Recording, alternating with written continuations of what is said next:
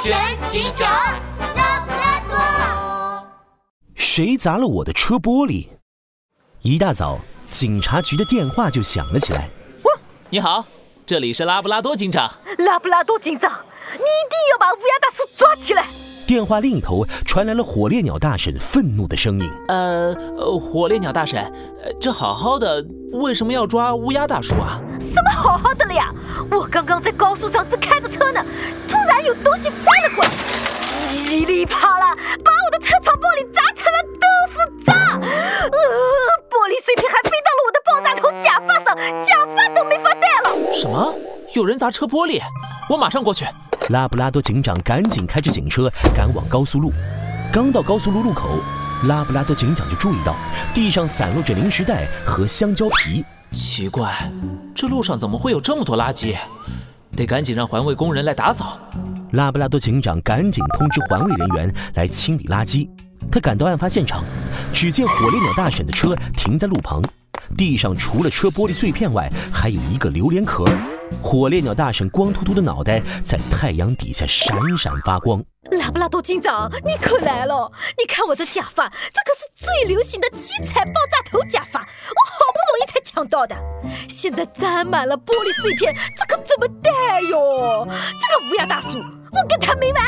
火烈鸟大婶撸了撸袖子，一副要去找乌鸦大叔打架的样子。拉布拉多警长赶紧拉住他。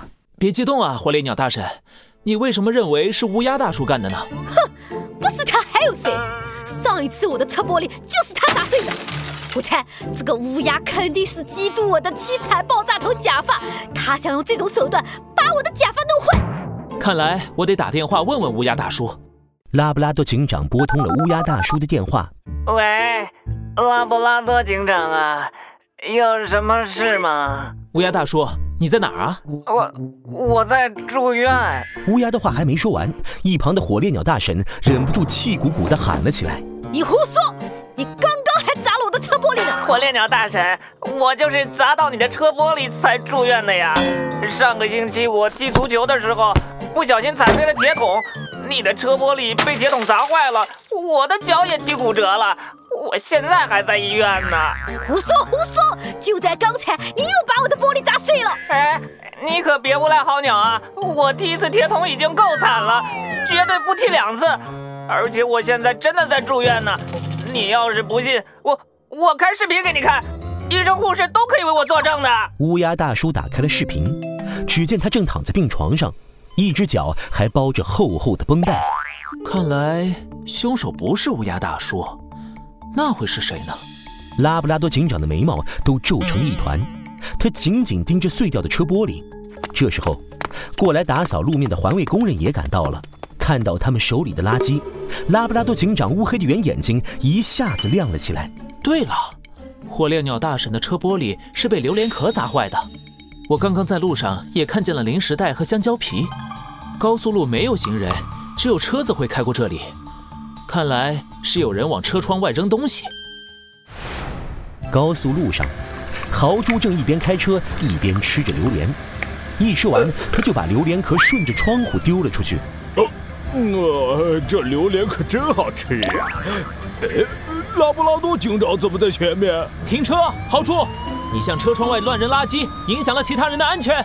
跟我去趟警察局。啊，俺吃个榴莲，除了危害到榴莲的安全，还能危害到谁的安全啊？俺才不去警察局了。豪猪赶紧猛地一打方向盘，想要原路返回，可车子刚一掉头，轮胎扎到了豪猪刚刚丢的榴莲壳，一下子爆炸了。